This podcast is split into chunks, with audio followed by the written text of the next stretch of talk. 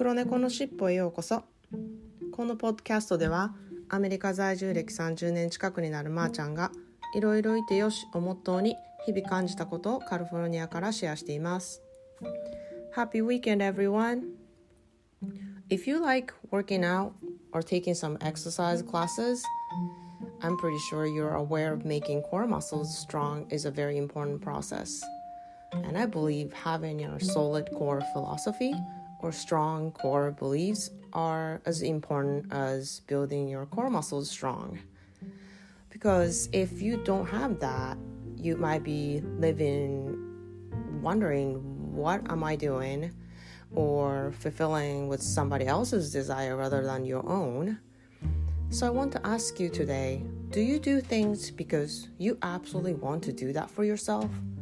Or do you do things because somebody else told you to do? Or somebody else expect you to be?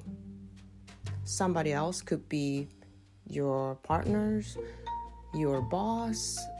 your parents, or your kids. 皆さんこんにちは。いかがお過ごしでしょうかと今日は過去は未来を変えられるっていう言葉を目にしたのでちょっとそのことについてあの話したいと思います冒頭のあの英語の部分でお伝えしているんですけれども、えっと、運動している人には分かりやすいと思うんですがそのコアマッスル体の芯となっている部分を鍛えることであのいろんなエクササイズのパフォーマンスがあの上手になるっていうふうに言われてるのであの運動している方はコアマッスルを鍛えるっていうことをすごくしていると思うんですね。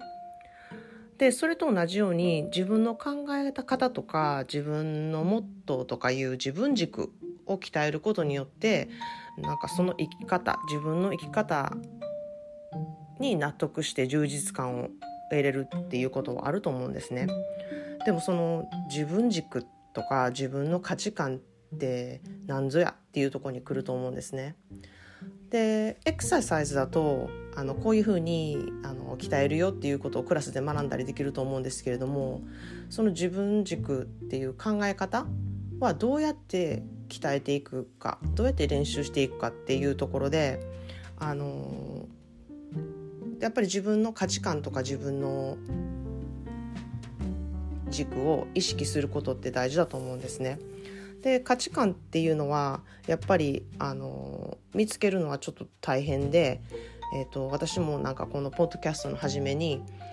みんないろいろいてよしをモットーにとか言ってるんですけれども考えれば考えるほどみんないろいろいてええんやろかとか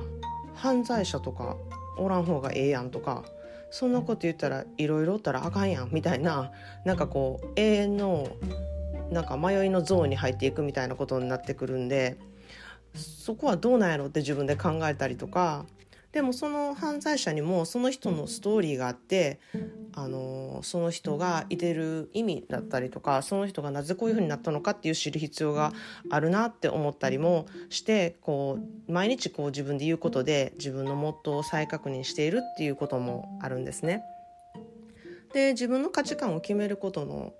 一つに自分の中でこうしっかり優先順位をつけていくあの何が一番私にとって大事だろうって何をこう何をされたら嫌だろうとかあのこういうことをする人嫌だなってそういうことを考えることによってあの自分の価値観って出てくると思うんですね気づけるというか。で